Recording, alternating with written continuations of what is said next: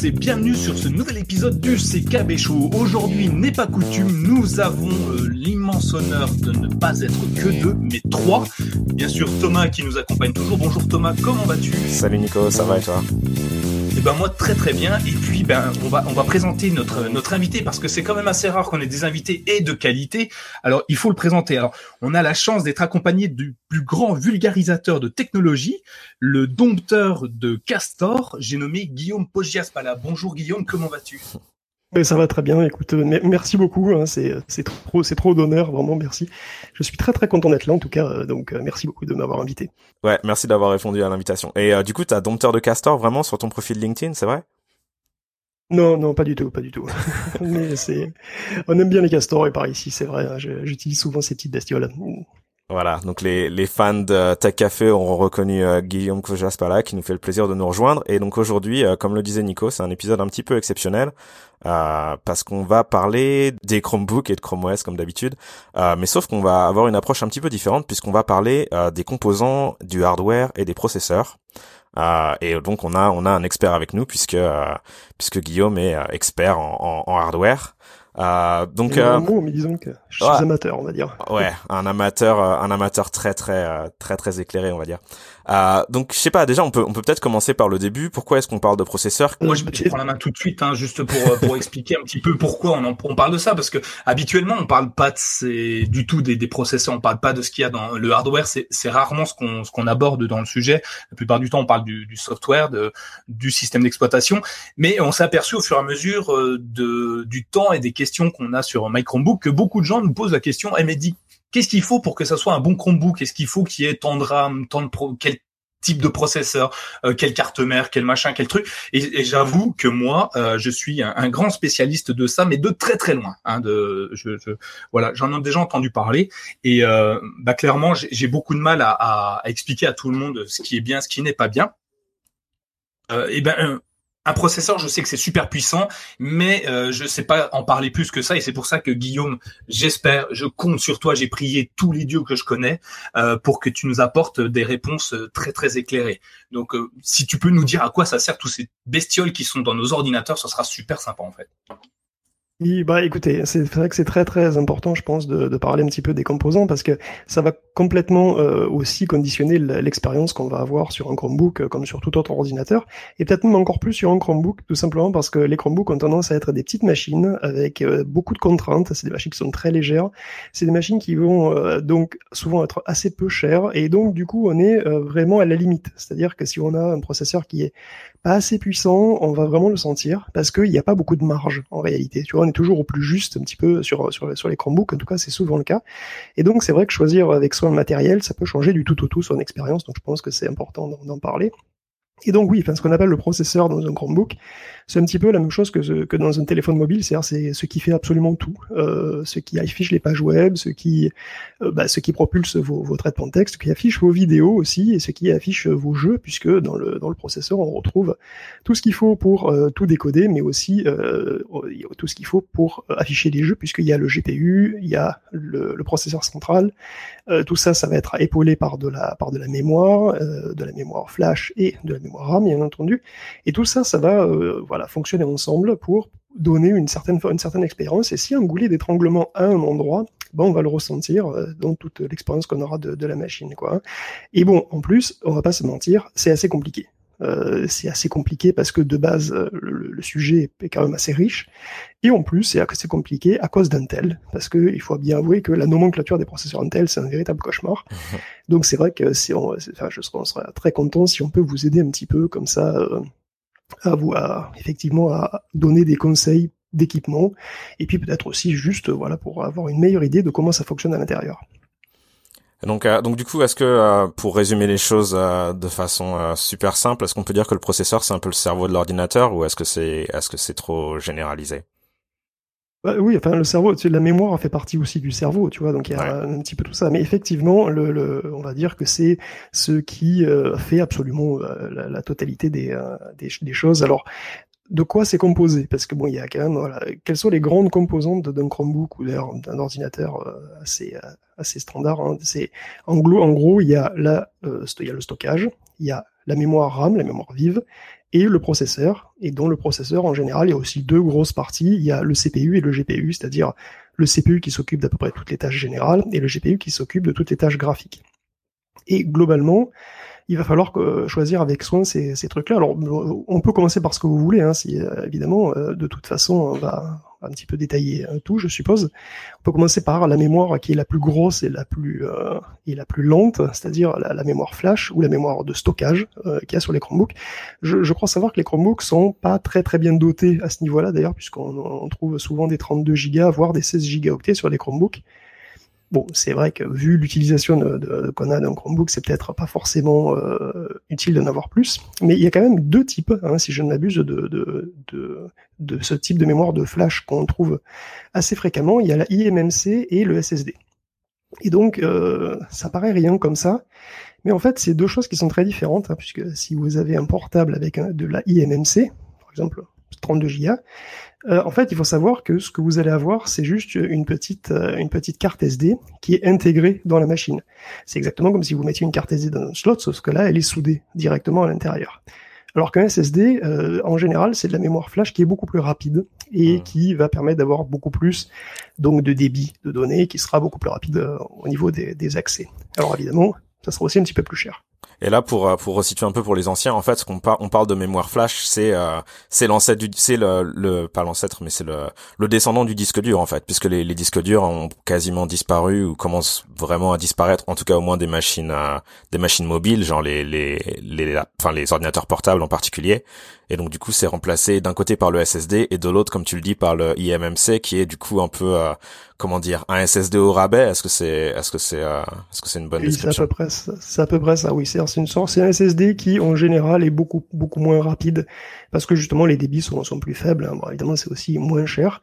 On en trouve assez souvent, on en trouve un petit peu partout. Hein. D'ailleurs, on trouve aussi dans les téléphones. Euh, bon, si vous avez le choix, préférez donc le, le SSD. Je pense que c'est c'est quand même mieux, même s'il n'y a pas énormément de, de, choses sur un disque dur de Chromebook. Les accès au système d'exploitation et euh, aux données qui sont locales seront beaucoup beaucoup plus rapides. Si je résume un petit peu, euh, le, il vaut mieux préférer un SSD parce que c'est pas soudé et on pourrait peut-être pouvoir le changer, c'est ça? Non, non, absolument pas. C'est vrai que la IMMC a tendance à être soudée, le SSD est peut-être changé dans certains cas, mais c'est juste que par conception, ce sont des, euh, des, euh, des, disques qui sont plus rapides, tout simplement parce que globalement ils ont plus de voies, c'est-à-dire l'autoroute qui, euh, enfin, qui fait le lien, si tu veux, entre le SSD et le MMC ou le SSD, le SSD et la RAM ou le MMC et la RAM, ben, elle est plus large dans le cas du, SSD. Donc il y a plus de données qui peuvent être déplacées tout simplement. C'est pour, pour ça. Alors évidemment, il y a plein de types de SSD avec plein de euh, comment dire plein de prix différents, mais même un SSD euh, TLC, c'est-à-dire les, les, les, les, moins chers, on va dire, euh, bah, même ce, ce, genre de trucs ont tendance quand même à être beaucoup plus rapide que la IMMC moyenne. D'accord. Donc un accès à la à l'information plus rapide. Oui, oui, oui, tout à fait, tout à fait. C'est marrant parce que tu vois, la mine de rien, j'apprends un truc et c'est vrai que c'est vraiment la dernière chose. Enfin, c'est pas quelque chose que je regarde en fait quand je quand je choisis un Chromebook. Donc euh, voilà, conseil d'achat au passage euh, pour les, les, les auditeurs. Je sais pas si toi tu étais au courant, Nico. Ah non mais moi je non, je savais qu'on stockait de l'information sur quelque chose, mais où c'était ça faisait partie de la magie du Chromebook pour moi ou d'un ordinateur, donc c'est bien. Non, je suis content. Déjà j'ai appris quelque chose. je suis en train de faire en même temps le, listing et puis il faudra cocher à la fin et, et, on saura quel est le meilleur Chromebook du marché. C'est exactement ce que j'allais dire. C'est euh, en gros bah merci Guillaume, tu vois, rien que déjà en l'espace de cinq minutes de conversation, on vient tous les deux d'apprendre quelque chose sur euh, un sujet dont, on est quand même censé savoir euh, deux trois trucs.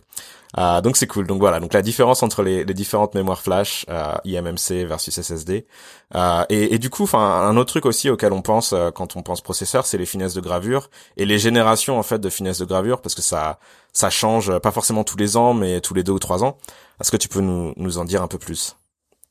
Oui, les finesses de gravure, c'est fondamental, euh, tout simplement parce que ça va conditionner euh, la, la, vitesse à laquelle va le processeur et aussi surtout la chauffe, c'est-à-dire à quel point il va chauffer et à quel point il va consommer de l'énergie. Donc au plus évidemment, au plus il consomme de l'énergie, au plus il va chauffer. Et ça peut poser des problèmes dans des Chromebooks qui sont toujours très fins et qui sont euh, souvent passifs, c'est-à-dire qu'il n'y a pas de, de enfin, y a probablement des Chromebooks qui sont en refroidissement actif avec des petits ventilateurs, mais la plupart, je pense que ce sont juste des, des caloducs avec des radiateurs. Et du coup, on a tendance à préférer des, euh, des trucs qui consomment le moins possible. Et pour consommer le moins possible, en fait, il faut être gravé le plus fin possible, c'est-à-dire avoir des puces qui sont le plus miniaturisées possible, parce que les toutes petites puces, comme ça, qui sont gravées avec une finesse extrême, elles, elles consomment beaucoup moins d'énergie, ce qui permet à la fois de les faire tourner plus vite et euh, de, les, de les faire consommer moins. Alors à l'heure actuelle, on peut dire que la quasi-totalité des Chromebooks euh, sous Intel est en 14 nanomètres. Euh, je pense que c'est à peu près général, sauf peut-être pour les plus anciens. Et pour les Chromebooks qui sont sous ARM, je suppose qu'on est entre 16 et 20, mais ça dépend au cas par cas. Donc ça, c'est quelque chose à, à bien garder à l'esprit aussi il vaut mieux éviter tout ce qui est supérieur aux 14 nanomètres, ce qui correspond à la génération euh, Broadwell, c'est-à-dire la génération des corps euh, de cinquième génération chez, euh, chez Intel. Avant, on avait du 22 nanomètres, ça consommait beaucoup plus, et voilà, et d'ailleurs la différence se voit. Je ne sais pas si vous avez déjà vu une, Surface Pro qui était une de la première Surface Pro, la Surface Pro 1. En fait, c'est une, une tablette qui est très très épaisse et très très lourde, elle fait presque un kilo. Alors que si vous regardez la, Surface Pro 2 euh, ou 3 ou 4, enfin les, autres, elles sont beaucoup plus fines. Et la, la, la, raison, c'est tout simplement que vous avez un Ivy Bridge, c'est-à-dire encore un Core i5 de troisième génération dans la Surface Pro, alors que vous avez des générations supérieures dans les autres, et en particulier avec 14 nanomètres, on arrive à faire des, tablettes qui sont plus fines, tout simplement, et qui chauffent quasiment pas. Et c'est vraiment très important. Donc. Alors c'est marrant ce que tu me dis, parce que là, d'un coup, ça me paraît presque euh, contradictoire dans le sens où, pour moi, les ARM consomment moins euh, que que les processeurs de type Intel, donc de type euh, x86, qui sont les, processeurs. C'est pas systématique. De PC, d'accord, ok. Oui, c'est pas systématique. En fait, les, euh, il y a des ARM qui sont des gros processeurs ARM qui vont qui vont consommer euh, relativement beaucoup. Il y a, en fait, il y a tout type de processeurs. C'est-à-dire que ce qui est compliqué, c'est qu'il y a énormément de, de, de, modèles de processeurs différents, que ce soit chez Intel ou que ce soit chez ARM. Et il y en a des, des, des, tas de modèles. On va peut-être essayer de détailler un petit peu en quoi ils sont différents. Ouais. Mais il y a il faut savoir qu'il y a des modèles qui consomment pas mal. Par exemple, Integra X1, euh, qui est euh, donc un gros processeur ARM, consomme euh, probablement plus que certains atomes ou certains Celeron chez Intel ça, ça, va, ça va dépendre. Euh, il y a des, euh, il y a des, des qui ont, enfin, pardon, des atomes qui ont trouvé euh, moyen de se loger dans des téléphones mobiles, par exemple. Tu ouais, c'est ça. Les processeurs atomes, c'est un peu la réponse, justement, la réponse à ARM en ce qui concerne les processeurs de pour la mobilité. Est-ce que c'est ça ou... Oui, oui, oui, tout à fait, tout à fait. Alors à l'époque, effectivement, Atom, c'était vraiment conçu pour ça. C'était pour, c'est des processeurs très basse consommation qui, d'ailleurs, avaient aussi de très basses performances, malheureusement. Là, euh, avec la finesse de gravure et les, les, les, progrès faits par Intel depuis, euh, depuis, depuis assez longtemps, on trouve des processeurs qui sont quand même puissants depuis Skylake. Hein, on trouve, euh, en gros, la dernière génération c'est Skylake, puisqu'après c'est que des variantes de Skylake.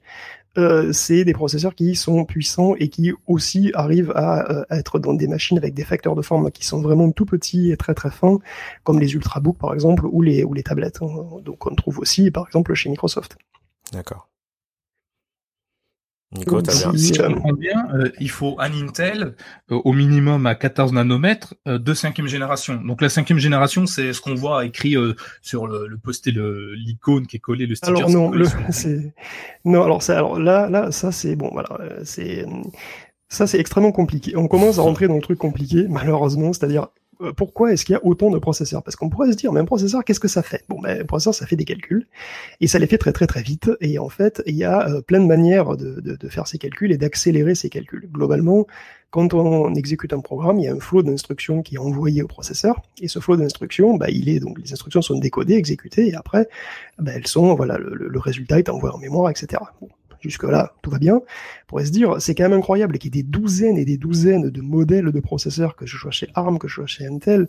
Il y a des, centaines presque de, références de processeurs différents. Alors, en quoi ils varient? Eh En fait, il faut savoir que euh, un processeur, ça a une fréquence, donc ça effectue un certain travail à chaque top d'horloge, et il peut y avoir jusqu'à, par exemple, 3 milliards de top d'horloge par, euh, par seconde si on a un processeur qui fonctionne à 3 GHz. Bon.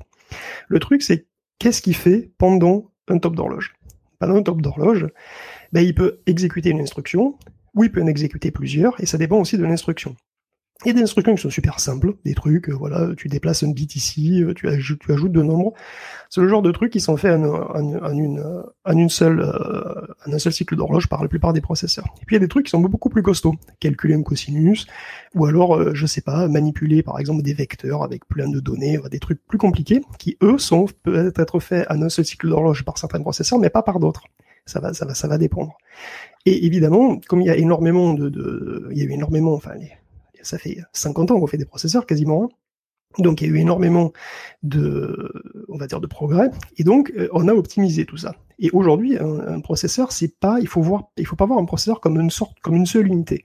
En fait, aujourd'hui, un processeur, c'est une usine, ni plus ni moins. Et cette usine, en général, elle est faite, elle a deux grandes parties, deux grandes succursales, quoi, deux grandes. Tu as le CPU, le GPU. Donc il y en a un qui s'occupe de la partie graphique, l'autre des calculs généraux. Et dans chacune de ces sous-usines, il y a encore une usine. C'est vraiment une autre, usine. Dans cette usine, il y a plein de départements, plein de bâtiments différents. Et dans chacun de ces bâtiments, on fait un petit, on fait euh, une certaine partie du travail. Donc il y a des bâtiments qui sont, par exemple, qui, qui font des, additions sur les entiers. Il y a des bâtiments qui font des additions sur les nombres virgules. Il y a des bâtiments qui font des additions sur les vecteurs. Il y a des bâtiments qui s'occupent de la mémoire, qui s'occupent de savoir où le résultat des trucs vont. Il y a euh, des, euh, des guichets accueil, voilà, il y, a, un accueil avec des guichets. Et, euh, ces guichets, on accueille les instructions, puis on les, on dispatche dans les diverses unités, etc., etc. Et tout ce petit monde travaille ensemble. Et tout ce petit monde, donc, qu'est-ce qu'il fait? Ben, Il voit arriver les instructions et les données de la mémoire, donc de la RAM, donc, il les voit arriver comme ça par le bus, parce qu'en fait, les données, elles prennent le bus, hein, comme vous et moi. Elles prennent le bus. Alors, il y a, y a, des bus qui sont plus ou moins gros, euh, qui prennent des autoroutes plus ou moins larges. En tous les cas, ça prend le bus. Et donc, quand les, les données, elles arrivent du bus, bah, elles sont euh, dispatchées, enfin, les données et les instructions, hein, elles sont dispatchées euh, selon les disponibilités des, des, des, des, des unités, c'est-à-dire, en gros, des, des, bureaux qui sont dans cette, dans cette, dans cette grosse usine.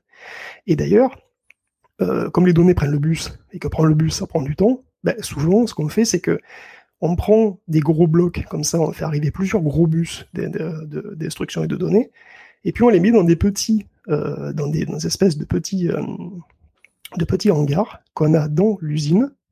Et dans ces petits hangars, on peut y aller directement.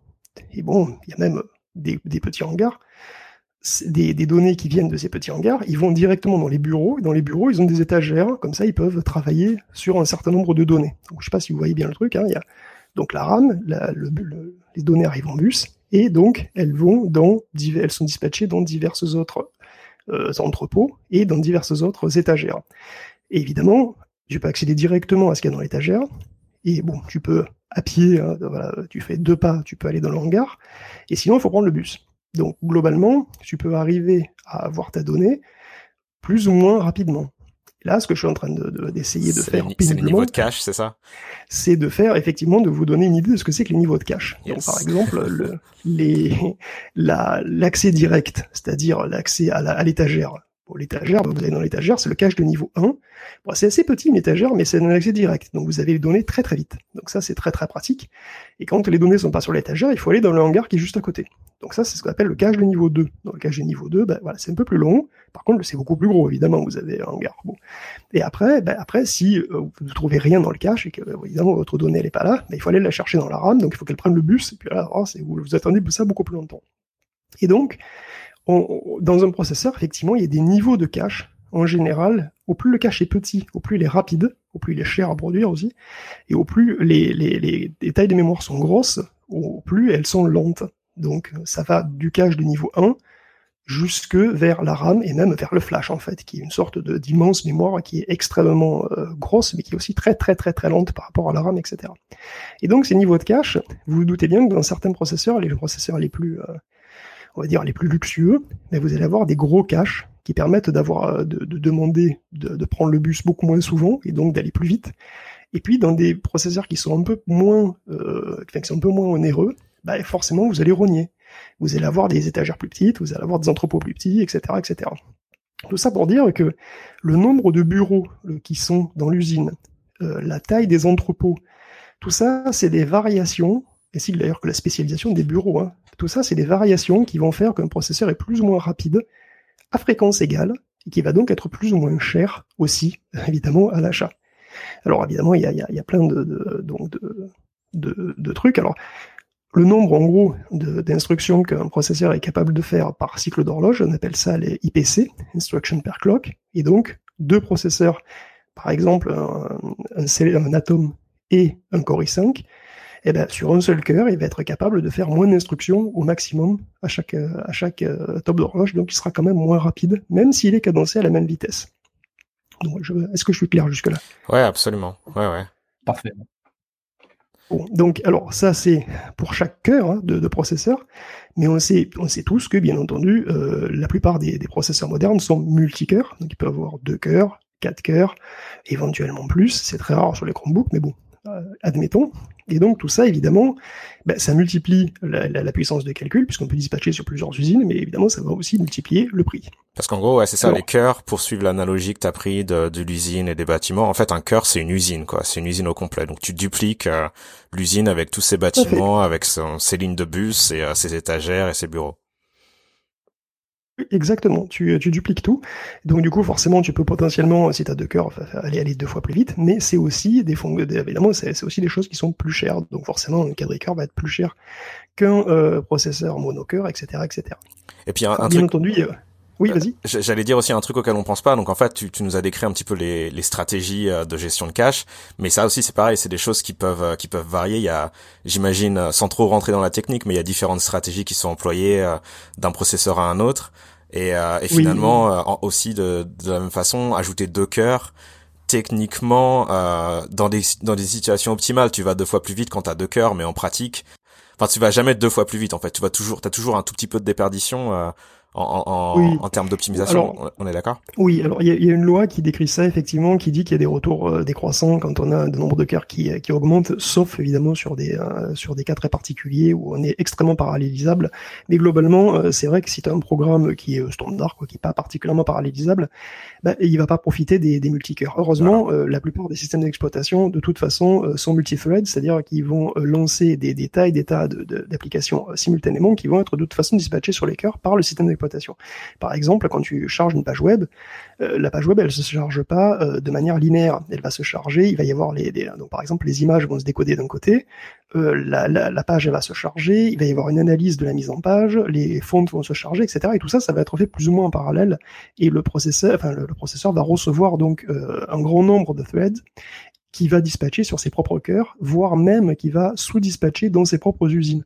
Et d'ailleurs, tu as raison de dire qu'il y a des, stratégies différentes parce que, évidemment, la gestion, euh, quels sont les algorithmes, tu vois, qu'utilise l'usine pour euh, gérer ses, entrepôts?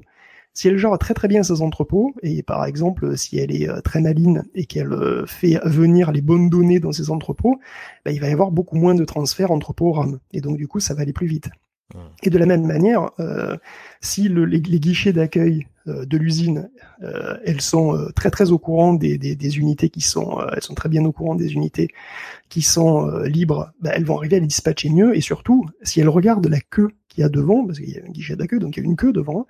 S'ils regardent la queue, bah, ils vont ils vont pas juste regarder le mec qui est devant eux, tu vois, l'instruction qui est devant elle, ils vont pas la dispatcher, puis après ils vont regarder l'autre, ils vont regarder toute la queue et ils vont se dire, bah, toi, et toi et toi, vous avez rien à faire ensemble, et en plus, il y a des unités, il y a des bureaux qui sont libres, donc vous y allez.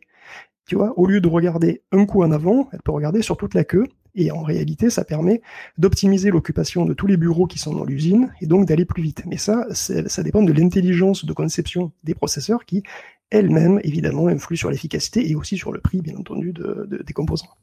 Ouais. Donc on a bien compris que tout ça c'était extrêmement compliqué, qu'il y avait beaucoup de gens qui avaient passé beaucoup de temps, beaucoup de gens très intelligents qui ont passé beaucoup de temps à réfléchir dessus.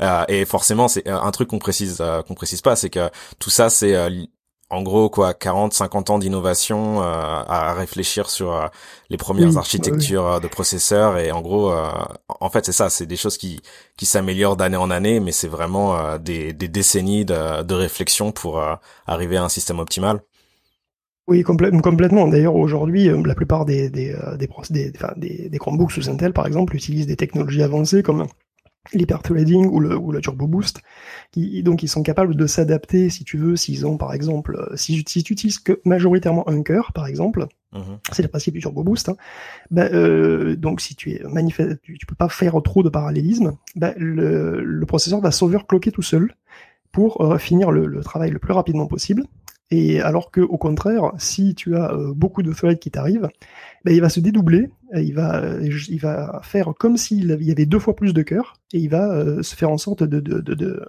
pour, pour, mieux dispatcher, si tu veux. En fait, ce qu'il va faire, tout simplement, c'est qu'il va doubler le nombre de guichets d'accueil. Comme ça, il va arriver à mieux dispatcher le nombre de threads qui arrivent. Donc, il y a, énormément d'intelligence qui, qui sont dans, dans ces trucs-là. Mais bon, du coup, bon, après, c'est et, ça dépend des processeurs. Bon, là, ce sont des choses qui sont assez générales et la plupart des processeurs que vous, que vous pourrez trouver dans les machines ont toutes ces choses-là. Bon, après, peut-être on va passer à des euh, concrètement à qu'est-ce qu'on peut, qu'est-ce qu'on peut choisir comme euh, comme composant, quoi. Ouais. Et euh, et juste avant, alors je sais pas, Nico, t'as peut-être un, un, truc sur le, tu, tu voulais peut-être faire un commentaire ou réagir? C'est génial.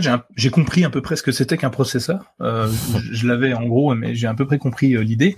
Euh, ça me paraît hyper complet. Euh, du coup, je me demande lequel je dois choisir maintenant pour avoir un bon Chromebook, enfin un bon processeur dans mon Chromebook. Euh, du coup, je vais pencher dessus. Euh, mais non, mais je pensais pas que c'était aussi complexe que ça. Et euh, je comprends maintenant le prix de, des composants quand je les regarde à l'unité. Donc, euh, merci Guillaume pour pour cet éclaircissement. C'est vraiment très intéressant. et et juste un, truc que je voulais que je voulais demander. On en a parlé, enfin on en a touché deux mots un petit peu avant, mais donc la différence du coup entre entre un processeur qui est optimisé pour la mobilité et un qui ne le serait pas. Est-ce qu'il y a des, est-ce que c'est juste des différences de degrés ou est-ce qu'il y a des, des différences fondamentales entre entre les deux processeurs ou euh, comment comment ça fonctionne en fait? Comment est-ce que tu peux dire euh, ça c'est optimisé pour la ah, bah pour la mobilité et ça c'est plutôt fait pour un ordinateur euh, connecté au oh, bah, C'est relativement euh, simple, c'est la consommation du, du, euh, du processeur en fait. Un, un, processeur qui consomme plus va aussi chauffer plus et euh, sera pas euh, compatible avec un, avec un portable. Bon, globalement, il y a deux grosses, enfin, il y a, il y a il y a un certain nombre de, de, de facteurs. Quoi. Le premier, évidemment, c'est la, la, finesse de gravure. C'est-à-dire si vous avez un truc qui est gravé euh, plus fin, il va avoir tendance de toute façon à consommer moins. Donc vous pourrez par exemple monter plus haut ou bien le laisser à la même fréquence et consommer beaucoup moins. Donc en général, on fait un petit peu les deux, on fait une sorte de, compromis entre les deux. Et euh, globalement, euh, au plus vous avez de cœur, au plus ça consomme. Au plus la fréquence est haute, au plus ça consomme. Et quand on fait des processeurs pour les, PC de bureau, bah, la consommation on s'en fout un peu. Donc du coup, on met des, on, envoie des, des, processeurs qui ont plus de cœur, qui ont plus de fréquence, et du coup, on leur met aussi des gros radiateurs sur la tronche avec des gros ventilateurs, et ça va bien, quoi, tu vois. On peut pas se permettre de, de, faire ce genre de truc avec les, les, les processeurs pour portable qui donc en général sont euh, tout simplement euh, cadencés plus bas et plafonnent souvent à deux cœurs, quatre grands maximum, mais c'est vrai que pour les, les, trucs les plus les plus portables, euh, deux gros cœurs euh, complexes, c'est ou quatre petits cœurs simples, c'est à peu près la norme, quoi, on va dire. D'accord. Et donc du coup là, ça ça nous fait une bonne introduction pour parler. Alors donc dans, dans le conducteur, en fait, moi j'ai mis deux grandes familles de processeurs en gros pour les Chromebooks. T'as d'un côté donc les processeurs Intel, de l'autre côté les processeurs ARM. Euh, est-ce que c'est est-ce que c'est une, une bonne représentation de la chose ou est-ce que c'est un peu plus subtil que ça Non, non, bah, je, pense que c'est euh, effectivement de toute façon. Il y a deux grandes, euh, oui, c'est les deux grandes familles qu'il y a chez, chez les Chromebooks, puisqu'effectivement il y a la majeure partie, je pense que c'est des, euh, des Intel, des compatibles Intel, puisque aussi des quelques AMD, et puis il y a aussi quelques processeurs ARM. La différence, c'est des différences qui sont historiques en fait, hein, c'est-à-dire que globalement, ce sont des processeurs qui se comprennent pas, parce qu'ils parlent pas du tout la même langue. Donc si vous, avez un binaire pour un processeur Intel, que vous le donnez à un ARM, il va absolument rien comprendre, ça va pas du tout marcher. Après, au niveau de la conception et de la philosophie, évidemment, ce sont aussi des, euh, philosophies qui sont complètement différentes. Hein. Bon, euh, le résultat est le même, on va pas se mentir. Chez ARM, on privilégie des processeurs qui sont plus fins, euh, enfin plus petits, on va dire, plus, euh, qui sont plus économes, euh, tout simplement, et qui ont aussi euh, une empreinte un petit peu plus petite. Donc en général, c'est des processeurs qui sont plus petits et qui donc sont très bien adaptés pour aller dans les téléphones mobiles, dans les, dans les tablettes, etc. Alors que chez Intel, on fait un petit peu de tout. et pendant très longtemps, ça n'a pas été la la, la, principale préoccupation, quoi, mais on peut dire que depuis les corps de génération 4 et génération 5, euh, bah, disons qu'ils ont remis l'accent un petit peu sur la mobilité, et aujourd'hui, voilà, je pense pas qu'il y ait de, des différences énormes, peut-être même peut-être euh, que les armes sont légèrement, enfin, que certains processeurs ARM sont légèrement, enfin, dans des machines qui sont légèrement plus autonomes, après, c'est pas forcément, euh, enfin, je sais pas ce que, vous, en tant qu'utilisateur, vous en pensez, mais je sais pas si c'est vraiment complètement euh, décisif, quoi. Bah, en fait, c'est assez intéressant parce qu'on, on, c'est vrai quand on utilise un Chromebook, on fait pas forcément euh, le rapprochement, on réfléchit pas forcément à ça, mais c'est quand même assez phénoménal de se dire que finalement, il y a bah deux, on peut prendre deux machines qui font toutes les deux tourner Chrome OS, mais qui ont à l'intérieur un, comme tu dis, oui, deux machines qui se comprennent pas, qui fonctionnent vraiment très très très différemment, même si c'est deux processeurs et même si vu de l'extérieur ça se ressemble. Euh, enfin, en fait, à une époque on s'en rendait compte parce qu'il y en avait qui étaient plus prompts à supporter Android que d'autres. Et, euh, et, forcément, Android étant initialement conçu bah, pour les téléphones portables, a été développé autour d'une architecture de type ARM, ou en tout cas des processeurs qui qui ont une architecture ARM. Et, euh, et c'est vrai que bah sur euh, pour les faire tourner sur des processeurs de, type Intel, ça a mis un petit peu plus de temps. Bon là maintenant ça pose ça pose pas particulièrement de problème. Et puis à l'inverse, j'imagine que pour Linux, ça a été probablement un tout petit peu plus simple de les faire tourner sur euh, sur des processeurs de type Intel plutôt que sur des processeurs ARM. Mais alors Linux, Ouais, Linux euh, supporte parfaitement les ARM depuis très longtemps en réalité. Oui, oui, non, parce que d'ailleurs les, euh, les téléphones, tous les téléphones mobiles sont sur ARM ou virtuellement tous les téléphones mobiles. Et, euh, donc Android est un noyau Linux et il fonctionne, il fonctionne sans aucun souci. Non, en fait, le support est très ancien pour les deux plateformes. Il n'y a, y a, pas, y a pas vraiment de problème.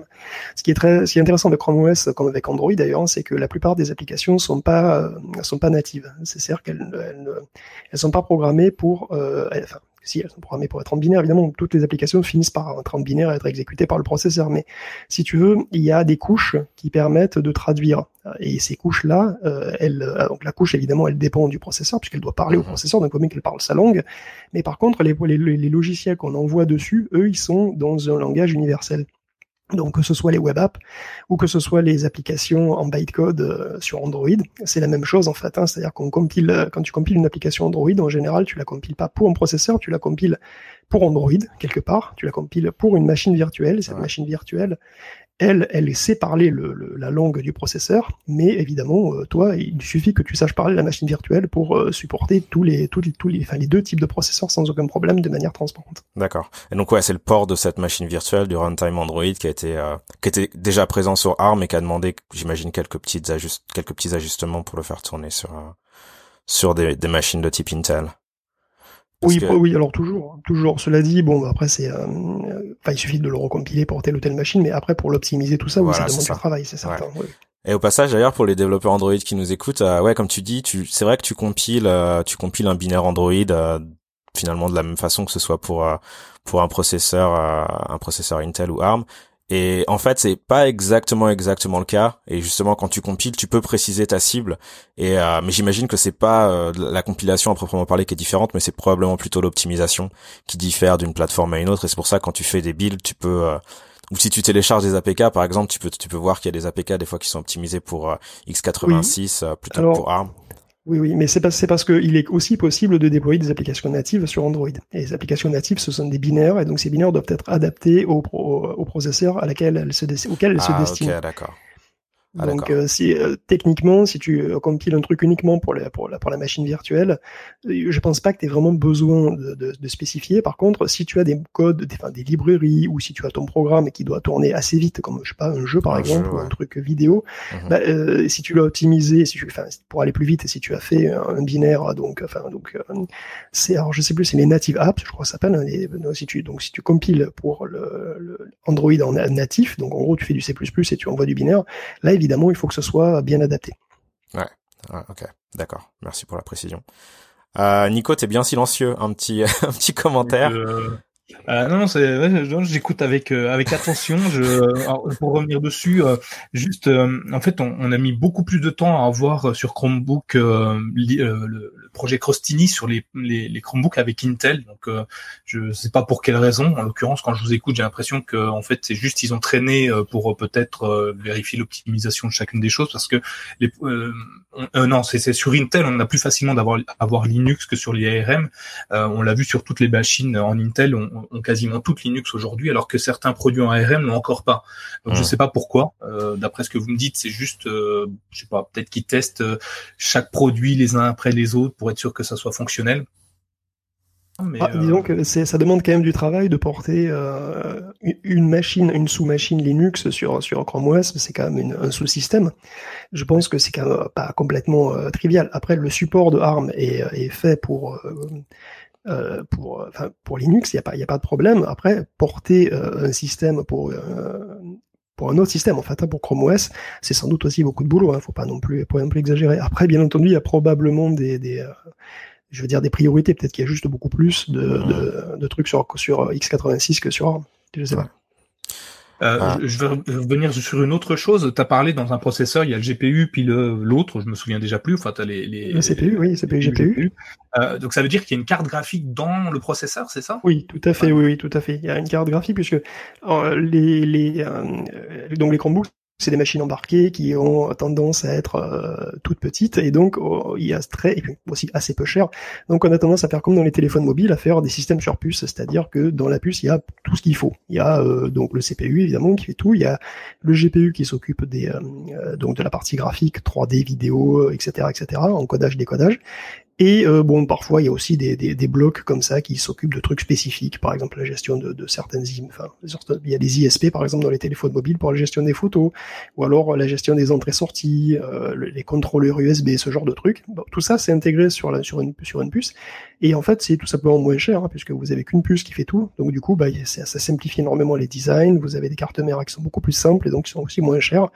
Et donc oui, il y a, y a des GPU qui sont euh, de, de, de performance très très variables d'ailleurs euh, selon les, les, processeurs, en général de performance très modeste aussi. Il pas se, faut pas se leurrer. Hein, les, les, trucs intégrés, c'est euh, rarement très très puissant. En général, on a des, des, des, des performances qui sont comparables à celles d'un téléphone mobile, on va dire. Ouais, mais ça reste malgré tout optimisé pour euh, consommer moins et être euh, et être comme tu dis plus facile à intégrer. Donc les cartes les cartes mères sont moins chères. Oui, oui, tout à fait. Les cartes mères sont moins chères et puis bon, bah, de toute façon, c'est pareil, une carte graphique euh, puissante, ben, elle va beaucoup consommer, donc euh, c'est pas quelque chose qui est forcément souhaitable sur un Chromebook. Ouais. Donc c'est en gros c'est une histoire de compromis tout ça quoi. On peut on peut avoir quelque chose de très rapide et de très puissant, mais du coup ça risque de consommer beaucoup, donc euh, on se on se contente de, de, quelque chose d'intégré. Ouais. Oui, exactement. Euh, cool. Bon, je pense qu'on a on a bien couvert là entre guillemets la théorie, euh, donc vulgarisé, mais la théorie quand même. Et on a parlé donc de ces deux familles de, de processeurs, les x86 ou Intel d'un côté et ARM de l'autre. Euh, Est-ce qu'on peut prendre le temps de, de, rentrer un petit peu dans les détails? Parce que finalement x86 ou ARM c'est pas quelque chose qui saute forcément aux yeux quand on achète euh, un matériel et qu'on regarde la description des, des spécifications. Par contre, on voit Intel Celeron ou Intel Pentium ou M3 ou i5 ou alors euh, d'un autre côté, on voit aussi Qualcomm, euh, Snapdragon pour les, téléphones, les téléphones portables et donc certains certains Chromebooks maintenant. Est-ce que tu peux, euh, est-ce qu'on peut prendre le temps comme ça de faire une petite revue des différents processeurs qui existent? Oui, bien sûr, mais c'est oui, c'était même carrément carrément l'objectif en fait. bon, si vous y retrouvez pas euh, dans euh, les, les nomenclatures euh, Intel et si vous si vous trouvez que tout ça est très compliqué, c'est parfaitement normal, c'est parce que ça l'est. En fait, je crois que Intel a une gamme qui est d'une complexité, d'une opacité qui tient à l'absurde. Hein. D'ailleurs, je vais vous le démontrer tout de suite. Tous les CPU, les deux, les trois CPU que je vais vous citer se retrouvent dans des Chromebooks hein, dans la nature. Il y a le Celeron 3215U, le Celeron N3060 et le Celeron N4000. Bon, dire, tout ça, c'est des Célérons. Ok. Alors, il s'avère que ces trois Célérons, il y en a pas deux qui ont la même architecture, en fait. Mais pourquoi ils s'appellent Célérons alors? Vous avez que des Célérons, et ils sont tous différents. Le Celeron 3215, en fait, c'est un Broadwell, donc en fait, c'est l'architecture des Core i5 de génération 5000, c'est-à-dire qu'il y a, il y a 4 ans. Le Celeron N4000, c'est un Gemini Lake, qui est le successeur d'Apollo Lake et de Goldmount, c'est-à-dire en fait c'est un atome qui a évolué. Ah. Et le Celeron N3060, c'est un Braswell, c'est-à-dire que c'est le successeur de Beach Whale, donc c'est un atome et un atome d'avant Apollo Lake. Donc on se retrouve avec trois Célérons. Et alors là maintenant vous allez me dire lequel est le plus rapide? Eh ben ça c'est une excellente question, hein, parce que vous avez donc deux atomes il y en a un qui est avant Apollo Lake, le Celeron N3060. On suppose qu'il est plus long que celui qui est euh, après Apollo Lake, c'est-à-dire le Gemini Lake, c'est-à-dire le N4000. Mais en réalité, le plus rapide, ça va être probablement celui qui est basé sur Broadwell, puisque c'est un Core i5 en fait. C'est un Core i5 châtré. Donc c'est probablement le 3215U qui est le numéro le plus petit, qui est probablement le plus rapide. Donc c'est complètement n'importe quoi. Donc si vous y comprenez rien, c'est parfaitement normal, vous êtes tout excusé, parce que c'est n'importe quoi vraiment. Mais c'est fascinant. Mais alors, attends, du coup, pourquoi est-ce que euh, je, je, soupçonnais que c'était compliqué. Je pensais pas que c'était aussi absurde. Pourquoi est-ce que du coup ils, ils, essayent de garder le marketing? Parce qu'en fait, ces noms-là, Celeron, Atom et tout ça, c'est c'est finalement essentiellement du marketing, beaucoup plus que des des enfin des, des noms qui viennent de spécifications techniques, si je t'entends bien. Alors, ben si, si. Alors il y a aussi, non justement, c'est-à-dire qu'il y a plein de, il y a des différences vraiment techniques. Alors, globalement, la, la donc attention, accrochez-vous, hein, la gamme Intel, elle est euh, divisée en trois segments, enfin les deux segments qui sont eux-mêmes sous-divisés. Alors le premier segment, c'est le segment d'entrée de gamme dans lequel on trouve les célérons. Donc euh, avant, on a, dans les célérons, maintenant en fait, il y a des atomes parce que les atomes, ça n'existe plus. Ça a mauvaise presse, mais en réalité, les atomes, ils n'ont pas cessé d'exister. Hein. Les atomes, ils se sont devenus certains célérons. Donc le nom atome a disparu, la marque a disparu, mais l'architecture est restée, c'est ça? L'architecture, elle continue d'évoluer en fait, puisque vous avez Goldman, donc euh, qui est. Euh, alors vous avez Baytrail, donc Baytrail, si je me souviens pas, si je me souviens bien, c'est des trucs qu'on appelait avant Atom Z3735 et etc etc. Alors vous avez eu les Braswell, je crois, ou les Goldman, je sais plus, et ça avait été des euh, atomes X5 80, enfin de, génération 8000 et quelques. Et après, ils ont disparu. Mais après, évidemment, vous avez des Apollo Lake et Gemini Lake qui sont devenus des Celeron. Mais en fait, c'est toujours des atomes. C'est juste que c'est des atomes qui évoluent. Et d'ailleurs, il y a Tremont qui arrive, qui est encore une génération d'atomes. Donc en fait, les atomes n'ont pas disparu, ils ont juste changé de nom. Alors, euh, vous avez donc les Celeron, donc hexatomes, en partie, mais pas toujours, mais la plupart du temps. Et vous avez les Pentium. Et alors, les Pentium, Pentium ça remonte. Pentium, ça remonte à loin, du coup, parce que ça, pour le coup, c'est un, oui, une ah, marque ça, ça, remonte à, ça remonte à une époque où les choses étaient beaucoup plus simples, où tu avais le nom du processeur et sa, et sa fréquence, et ça suffisait à peu près pour savoir à quelle vitesse il allait. Tout ça est fini depuis des années, malheureusement. Puisque pour les Pentium, encore une démonstration de la, de la totale et absolue euh, et absolue débilité du truc. Euh, le Pentium, par exemple, si je prends, et là encore, c'est des trucs qu'il y a dans les dans les Chromebooks, hein, vous avez le Pentium Gold 4000 et le Pentium Silver N5000. Bon, alors le Pentium Gold 4000, c'est une génération Kaby Lake, donc en fait c'est euh, euh, l'équivalent d'un corps d'un corps de génération 6, euh, non pardon, de génération, euh, attendez, Kaby Lake génération 7, et euh, vous avez le Pentium Silver N5000, par contre, non, c'est un Gold Monde, donc c'est encore un atome, en fait. Mais c'est un atome next-gen, mais c'est quand même un ah, atome. D'accord. Donc ça veut dire qu'entre le Pentium Gold et le Pentium Silver N5000, il faut, il faut préférer le Pentium Gold 4000. Donc ce qui est complètement débile, encore une fois. Donc en fait, moi, si j'avais une... Bon, donc globalement, si j'ai un, un, conseil à vous donner, c'est éviter les célerons. Voilà, tout simplement. Comme ça, c'est plus simple. Parce que globalement, c'est des tomber, Pour éviter de tomber sur un atome, ouais, c'est ça. Exactement. C'est en général, c'est les processeurs les moins puissants, c'est ceux qui euh, sont avec des architectures les plus anciennes ou les moins, les moins, les moins sympas. Et donc bon, voilà. Les Pentium, ben, alors préférez, préférez les Pentium Gold euh, de génération 4000 euh, au minimum, ou alors à l'extrême limite le Pentium Silver N5000 parce que c'est quand même un Goldman, bon, c'est un atome qui est relativement performant, mais bon, voilà. Évitez, moi je dirais, euh, si vous pouvez, évidemment ça dépend du budget, donc je peux pas dire, tu vois, directement, mais si vous pouvez, éviter les Pentium aussi, en fait. D'accord. Alors après, qu'est-ce qu'on achète du coup? C'est une question. eh bien, on achète des euh, donc ceux qui sont dans la section, euh, on va dire mainstream, on va dire, puisque la section mainstream, c'est la section des corps. Et dans les corps, il y a deux sous-familles. Et dans, chacune de ces deux sous-familles, il y a trois éléments. Donc c'est très compliqué encore une fois, mais bon. Donc en fait, non, c'est relativement simple. Dans les corps, vous avez les corps M et les corps I. Alors, les corps M, c'est les corps mobiles, donc c'est ceux qui consomment le moins d'énergie, et les corps I, c'est les généraux. Donc en fait, euh, ils consomment un peu plus en général, et vous en trouvez aussi dans les portables et dans les fixes. Et donc après, ça, c'est les trucs qu'on connaît le mieux, hein, c'est les corps i3, les corps i5, les corps i7, etc. Et sinon, vous avez les corps M3, M5, et les corps M3 et M5, en fait, c'est les mêmes que les euh, corps i3 et i5, sauf qu'ils sont euh, ils sont cadencés de manière beaucoup plus basse. C'est-à-dire qu'ils ont des fréquences de base qui sont très très basses, par contre, ils ont des modes turbo qui sont très efficaces. Donc ils peuvent passer de euh, moins de 1 GHz à 3 GHz très très rapidement grâce au speed shift et ça permet euh, d'avoir une réactivité qui est correcte tout en consommant le moins possible puisqu'en général et ils sont euh, ils sont à des voltages qui sont plus faibles euh, ils sont à des fréquences qui sont plus faibles donc euh, ils restent à des voltages très faibles le maximum du temps. Quand vous leur demandez quelque chose ils se réveillent en sursaut ils sont complètement affolés ils le font très très très vite et après ils retournent se coucher. Et le but c'est de rester couché le plus possible. C'est ce qu'ils ils font ce qu'on appelle du race to sleep c'est-à-dire ils, se dépêchent ils se dépêchent dépêchent dépêchent d'aller dormir. Comme ça ben en fait pendant le pic évidemment ben, ils vont consommer pas mal mais après pendant la plupart du temps ils vont ils vont ils vont ils vont consommer quasiment rien. Donc tout ça, c'est euh, plutôt des bons compromis. Et donc, si vous pouvez, euh, c'est vrai que dans, dans des portables, les corps M3 et M5 sont des trucs qui se, qui se justifient complètement, quoi. D'accord. Et donc du coup, les corps i3, 5 et 7, c'est plutôt pour euh, des machines de bureau ou des machines qui euh, Alors, c'est des c'est des machines qui sont alors bah, alors vous allez me dire donc du coup, si j'ai un M3 et un i3, euh, est-ce que je lequel je choisis? Globalement, la différence, c'est que le corps i3 va avoir tendance à consommer plus parce qu'il est euh, à de base à des fréquences qui sont beaucoup plus hautes, mais il va aussi avoir tendance à être quand même plus puissant globalement quoi parce que bon bah évidemment euh, c'est euh, les Core M3 ils vont être soumis à des contraintes comme comme dans les téléphones mobiles.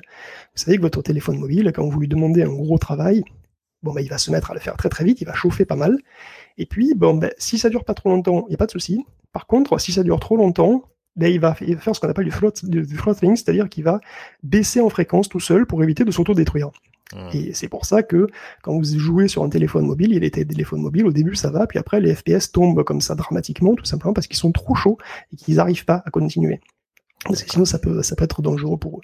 Dans les Core M3, c'est un petit peu le même truc, c'est-à-dire qu'on a des, des, processeurs qui se, qui se refroidissent avec la coque de, de l'ordinateur, exactement comme les téléphones mobiles, et du coup ils vont avoir le même, le même type de, de fonctionnement, c'est-à-dire qu'ils vont euh, fonctionner très très fort en turbo, Sauf que s'il fonctionne trop trop trop trop long, trop trop euh, longtemps en turbo, bah, il risque de chauffer un peu beaucoup et du coup il risque d'avoir à, baisser leur fréquence. Donc si tu veux, globalement, les machines passives, celles qui ont euh, pas de pas de ventilateur, ça va être des corps M3, M5. Alors que dans les corps i3, i5, on a souvent des machines avec quand même des petits, euh, des petits ventilateurs. C'est pas systématique, mais c'est vrai qu'on a tendance à voir plutôt des petits ventilateurs et des petits radiateurs dans des machines avec des corps i3 et i5. D'accord. Ok. Ça explique Alors, euh, mon Chromebook il souffle. Il se quoi? Euh, j'ai un, Chromebook là, donc j'ai changé de Chromebook entre temps. Et euh, ce que je disais à Thomas il y a quelques temps, mon Chromebook il s'est mis à faire un bruit bizarre que j'avais jamais entendu.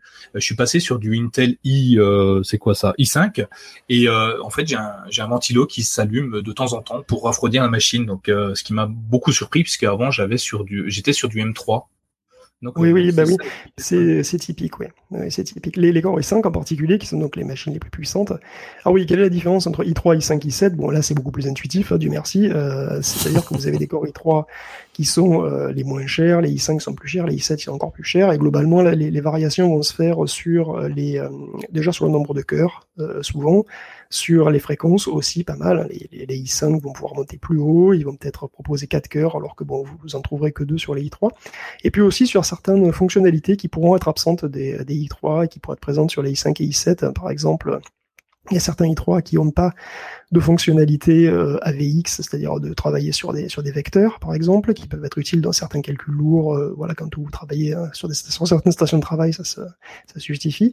Il y a aussi des, des options de virtualisation, voilà, pour faire fonctionner des machines virtuelles. Sur, bah, bah, il y a certaines options qui sont qui sont disponibles sur les i7 et les i5 et pas sur les i3 ou alors que sur les i7 et pas sur les i5, etc. Donc voilà, il y a des, il y a des choses comme ça, comme la taille du cache aussi, qui peuvent varier et qui justifient plus ou moins, hein, on va pas se mentir, euh, les différences tarifaires qu'il y a entre les i3, les i5 et les i7.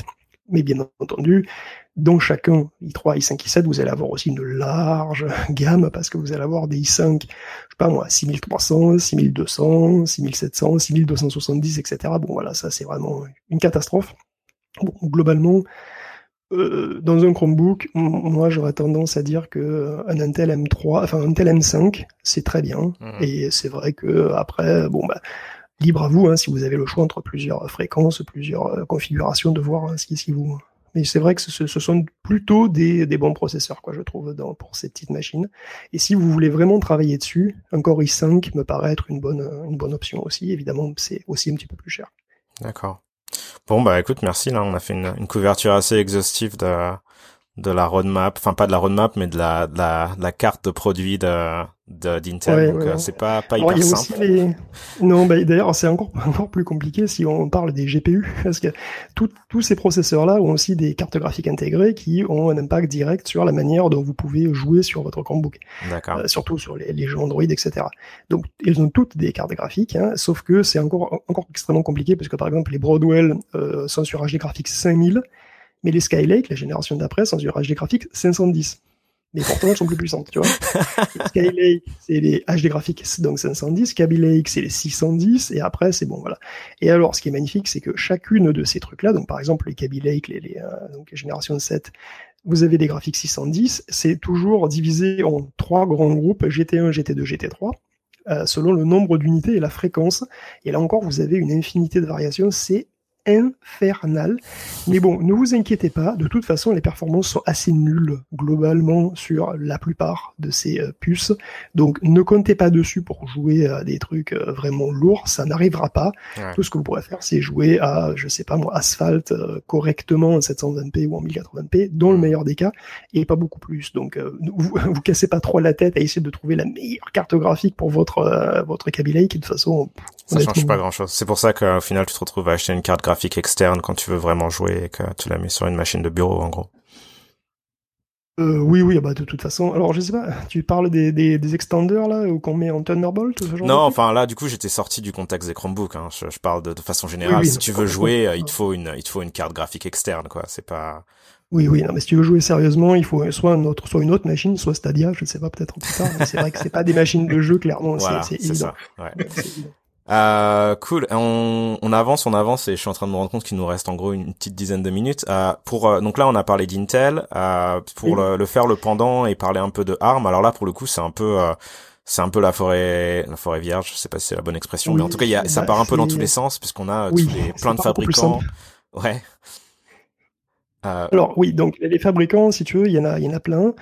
Effectivement, donc il y a Samsung, il y a euh, bon, il y a, il y a Nvidia puisqu'il y avait des, des Chromebooks au Tegra K1, il y a Rockchip, Mediatek et il y a aussi euh, ARM, enfin, Qualcomm pardon, puisqu'il y a des Snapdragon et maintenant qui, qui risquent d'apparaître. Alors bon, globalement, euh, moi, ce que voilà, il faut savoir donc que les, les, les, processeurs ARM en général sont relativement peu puissants et qu'il y a des euh, donc par exemple chez Rockchip, il y a des, des processeurs qui sont à base de Cortex A17 qui sont euh, vraiment pas puissants parmi les pas très puissants. Donc euh, moi je pense qu'il y a pas mal de trucs à éviter. Globalement, je pense que les, les, les armes les plus vieux aujourd'hui sont complètement dépassées. Donc les Exynos, euh, les Exynos 5, je pense que c'est à éviter. Le Tegra K1, je pense qu'il est à éviter. Les Rockchip RK 3288, je pense que c'est à éviter aussi. En gros, tout ce qui a pas au moins un Cortex A72, euh, c'est à éviter. Donc globalement, c'est il y a le Mediatek euh, 8173C2 là qui a deux Cortex à 72, ça peut passer. Euh, les, les, Snapdragon, bon bah globalement c'est les, les, les, derniers, donc les 845 et 850 qui peuvent passer, bon et encore, mais c'est vrai qu'il y a énormément de choses à, à virer, je pense. Alors c'est assez compliqué, hein, si vous voulez voir un processeur ARM, il faut le chercher et voir quelle est la l'architecture. L'architecture et donc bon, ce sera sans doute du Cortex à quelque chose. Alors euh, tout ce qui est au-dessous de A72, ben vous prenez pas quoi. Voilà, globalement, je pense que c'est, je pense que c'est mieux. Et euh, les Snapdragon, c'est au-dessous de 845, vous prenez pas quoi. D'accord.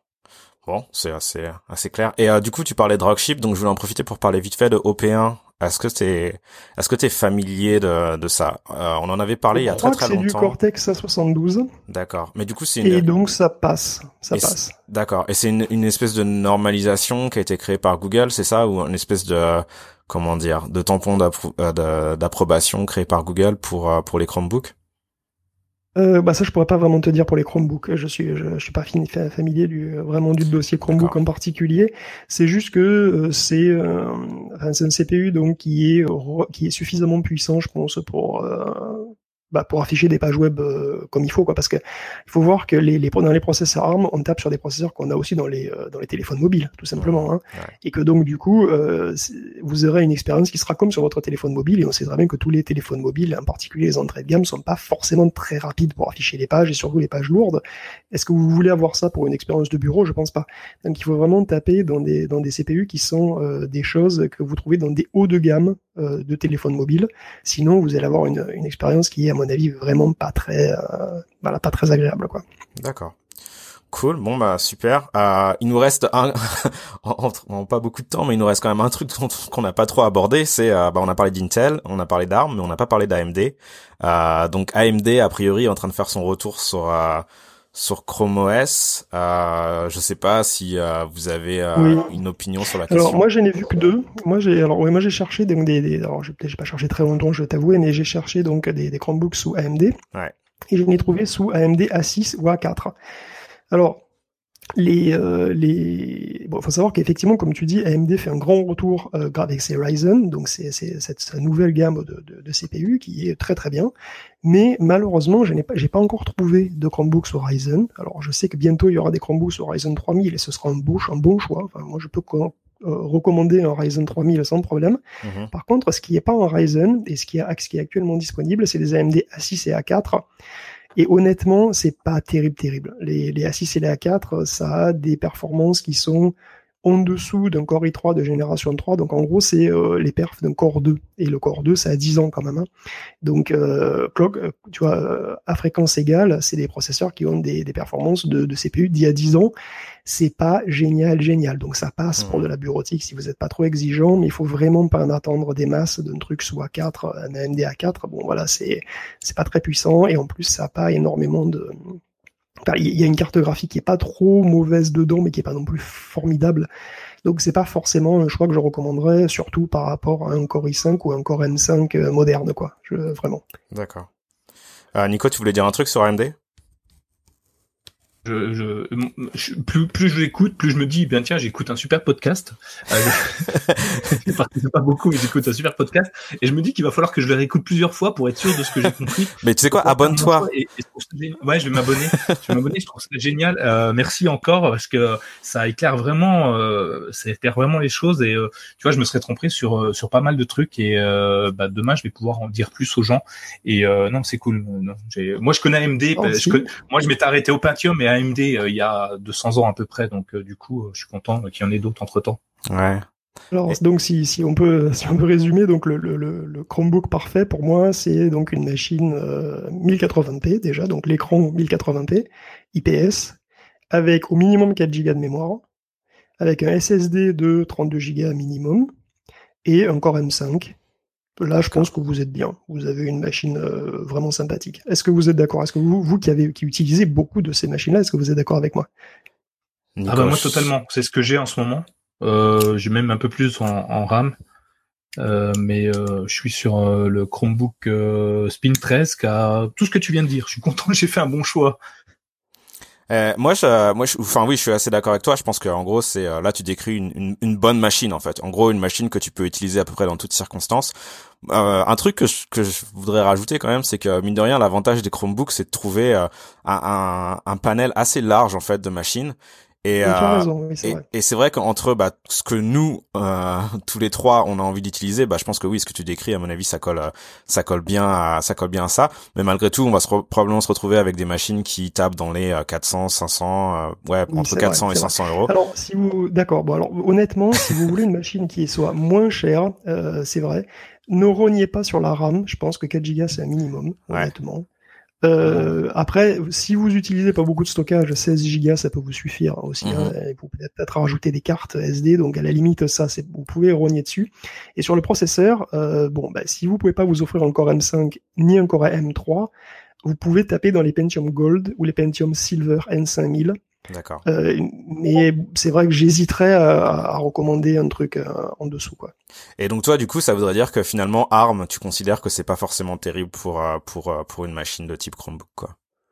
Pour l'instant, pour l'instant, mis à part les, les, les Cortex A72 ou les mhm. Snapdragon 850, et, et, encore qui, qui, qui peuvent, bon voilà, ça, ça, peut être très utilisable, mais par défaut pour euh, je, je, pense que ouais je pense qu'un Core M5 sera quand même supérieur à un, un Snapdragon 850 moi j'ai euh, c'est le sentiment que j'ai ouais. Ok. Bon bah en tout cas ouais c'est euh, c'est c'est bien. Ça nous a ouais je pense que l'un comme l'autre euh, ça nous a bien aidé à, à à y voir un tout petit peu plus clair en termes de en termes de configuration matérielle euh, donc voilà, bah écoute, euh, on a, je suis impressionné. C'était super dense, beaucoup beaucoup d'informations, malgré tout très didactique, et on a tenu en une heure. C'est fascinant. Euh, Nico... que je parle très très très vite. ouais, non, mais c'est c'est euh, c'était c'était vraiment génial. Euh, Nico, faut qu'on faut qu'on en prenne de la graine, je pense. ce podcast, c'est un, des un des meilleurs. On jamais égaler on pourra jamais égaler euh, Guillaume là-dessus. Hein, c'est euh, c'est assez impressionnant. C'est une source de savoir. Euh, c'est des c'est des heures de c'est des heures d'arrachage de cheveux sur la nomenclature Intel. c'est une horreur. Et, et, on peut trouver ça quelque part condensé à un endroit où, tout ce que tu as dit parce que toi tu l'as cherché partout. Mais Intel il, il, a un tableau où, où il dit tiens ah ça c'est mieux. Oui. Vous avez arc.intel.com où vous pouvez chercher votre euh, donc votre truc. Alors je sais pas par exemple votre Celeron 32 euh, truc U. Bon voilà vous le cherchez et ça vous donne les toutes les informations dessus. Après le problème c'est que ça va vous dire des trucs du style euh, ah ben ça c'est un Braswell euh, de à 14 nanomètres et après il y a tant de tant de mémoire cache, tant de cœur, tant de hyperthreading, est-ce qu'il y a lui avec X poids, etc etc. Donc en fait ça va vous donner un truc technique qu'il va falloir évidemment savoir déchiffrer. Et donc j'espère avoir donné quelques petites quelques petits éléments pour voilà donner des idées, mais c'est sûr que Arc Intel vous donnera toutes les informations. Après, il faut les digérer, quoi. Ouais, et c'est arc, arcintel en un seul mot.com, c'est ça? Non, c'est arc.intel, arc.intel.com, ah, un truc comme ça. De toute façon, honnêtement, vous, dans Google, vous tapez Celeron 3215U et vous allez, les, parmi les premiers résultats, vous allez avoir arc.intel.truc et vous allez avoir toutes les informations sur, sur le processeur. D'accord. Ça vaut le coup de, quand vous voulez acheter un truc, ça vaut le coup de savoir exactement ce qu'il y a dedans, je pense. Hein. Ouais. Ok. Je prends, je, je, je, vais le rajouter aux notes, euh, c'est vraiment très bien. Euh, on, on, a bien tout résumé. Je sais quel Chromebook faut que j'achète, merci. Euh, Thomas, toi aussi, hein, du coup. Ouais. Euh, Est-ce qu'on a encore quelque chose à dire autour de, de, de du processeur? Parce que là, on s'est attardé qu'au processeur, mais c'est énorme en fait. Sans ça, on n'a rien finalement. Eh ben, je te propose d'enchaîner une deuxième heure sur les écrans maintenant. Allez, c'est parti, on enchaîne. Euh, non, bah oui, c'est clair que euh, oui. Enfin, excuse-moi, je t'ai interrompu. Euh, mais ouais, non, non, mais c'est sûr que bah, le, bah, le processeur c'est quand même important. Je suis pas sûr de, de pouvoir tenir une heure sur les écrans, quoique on peut parler on peut parler une heure sans problème, il y a, pas, de, pas de souci. Mais euh, mais c'est vrai que je pense que c'était intéressant de, de, prendre le temps de, de s'arrêter un petit peu sur les écrans, euh, sur les processeurs. Euh, et puis bah ouais, le, moi le truc que je retiens, c'est que en effet, si vous voulez acheter une machine un peu solide, évitez ARM et pensez plutôt Intel, Intel M3 ou M5. Euh, je pense que si c'est le, truc à retenir euh, du, du, de l'épisode, je pense que c'est pas mal. Mais, euh, mais ouais, merci encore une fois d'avoir pris le temps de détailler tout ça et puis de, de, de nous expliquer les choses de façon super, super pédagogique et didactique. C'était, c'était vraiment génial. Je vous en prie, merci. Je suis très très content d'être venu. Ah. Vas-y, vas-y, je t'en prie. reçu. On va, on va finir par se quitter parce que Thomas doit nous quitter. Hein, oui, tout à fait. J'ai bien compris, Thomas, t'es un peu pressé. Je suis désolé. bah moi en tout cas, je suis très content déjà de, de, de, l'entretien. Euh, euh où est-ce qu'on peut se retrouver euh, Où est-ce qu'on peut te retrouver, Guillaume, même si j'ai une vague idée? Moi, je, on me retrouve très très souvent, voire systématiquement, dans un podcast tech qui s'appelle Tech Café, que vous retrouvez sur techcafé.fr et évidemment dans toutes les bonnes crèmeries de podcasts. Donc, je vous encourage à venir euh, écouter, venir essayer, en tout cas, si, voir si ça vous intéresse, hein, si vous êtes technophile et que vous avez un Chromebook, ou que vous êtes technophile tout court, peut-être que ça peut vous intéresser. On y parle de tout, euh, de choses même carrément politiques ou géopolitiques, puisque quand, quand la, la tech maintenant, ça permet de parler un petit peu de tout. Et donc oui, je vous encourage à venir sur et si vous voulez me contacter, ce sera soit dans les commentaires des émissions, soit sur Telegram, puisque Techcafé est un groupe Telegram euh, sur lequel je suis un peu fantomatique, mais bon, que je regarde quand même régulièrement. Voilà, et un truc que je veux rajouter aussi, euh, parce que euh, Guillaume est très modeste, donc Guillaume a aussi écrit deux livres, donc un qui s'appelle Machine de jeu, qui parle de, de, de processeurs, mais dans le contexte dans le contexte des consoles de jeu, si j'ai bien compris, c'est ça oui, les consoles rétro en fait, les consoles 8 bits. Voilà, donc si ça vous intéresse de vous plonger un peu dans l'histoire du, du, processeur, euh, on, recommande ce livre. Et il a aussi écrit un, un livre qui s'appelle Mon offre que j'ai lu d'ailleurs, euh, qui est très très intéressant, qui parle d'un sujet d'un sujet un petit peu différent que Nico connaît bien puisque c'est euh, les fournisseurs d'accès en France et, et des fois les les l'aventure un peu marrante euh, de, de passer d'un fournisseur à un autre. Donc voilà. Donc si vous voulez en savoir plus sur, euh, sur Guillaume, euh, on, mettra tous ces liens dans les notes de l'émission. Thomas, on te retrouve. Où est-ce qu'on te retrouve, toi, Thomas? Euh, donc, pas sur Telegram. Donc, moi j'ai un peu du mal à Telegram. Je pense que je suis, je suis pas forcément un très très bon élève sur la question. Donc, si vous voulez parler sur Telegram, on a un groupe Telegram. Euh, donc, Nico est, est, principalement là. moi, vous pouvez me retrouver sur Twitter, donc Panda. Et toi, Nico, où est-ce qu'on te retrouve? Donc sur Telegram? Eh ben moi, bah, sur Telegram, mais sur microbook.fr. Hein, vous pouvez nous poser toutes les questions et on est plusieurs à essayer de vous y répondre au quotidien. Donc n'hésitez pas. Si vous avez des questions maintenant sur les processeurs, je saurai vous y répondre et au pire, j'irai j'irai chercher mon Joker dès que c'est possible. Oui, quand tu veux. Voilà. Bon bah écoutez, bah merci, euh, merci à tous d'avoir écouté. J'espère que ça vous a autant plu qu'à nous. Euh, et puis euh, on vous dit à la prochaine. Ciao. Ciao.